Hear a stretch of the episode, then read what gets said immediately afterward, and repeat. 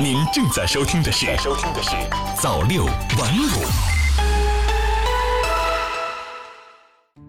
朋友你好，今天是二零一九年九月九日星期一，欢迎收听早六晚五晚间新闻。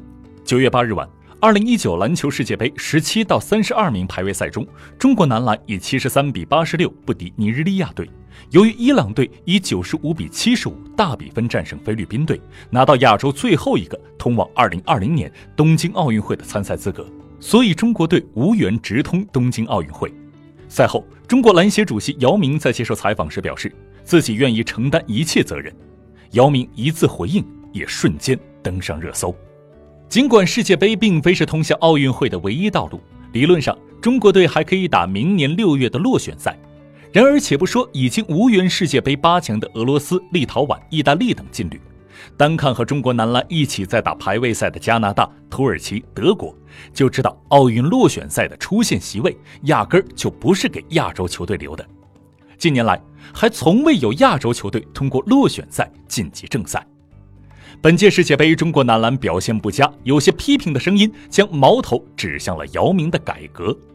二零一七年二月二十三日，在中国篮球协会第九届全国代表大会上，姚明全票当选为新一届中国篮协主席。此后，他推出多项改革措施，例如，二零一七年夏天，CBA 公司主办夏季联赛，当时有包括上海、浙江广厦等在内的六支球队参加，那已经是 CBA 历史上参赛球队数量最多的一次夏季联赛。然而，这只是起步而已。发展到二零一九年。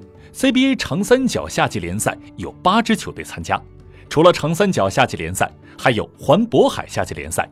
按照规划，未来还有更多站，夏天各队多了很多锻炼机会。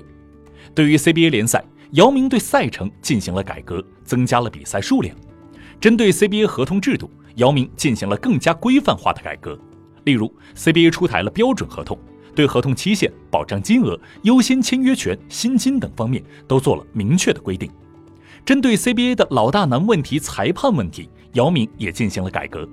CBA 建立了录像回放中心，对裁判设立了新的考核制度，裁判也实行分级制度。CBA 还模仿 NBA 做出了裁判判罚报告，回应比赛中的关键判罚。国家队层面，姚明最关键的举措是推出了红蓝两队双轨制。给更多球员锻炼机会，中国男女篮都从征召制改为邀请制，比以往更具有人情味儿，也体现了篮协对球员的尊重。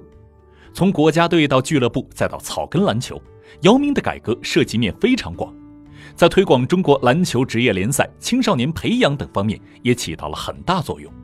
然而，此次世界杯的失利，责任是否应由姚明一人承担？要知道，属于中国男篮的夏天结束了。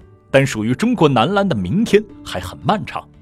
所谓“精耕慢做出细活”，改革的成效也不可急于一时一刻，我们还需多一些耐心和时间来验证。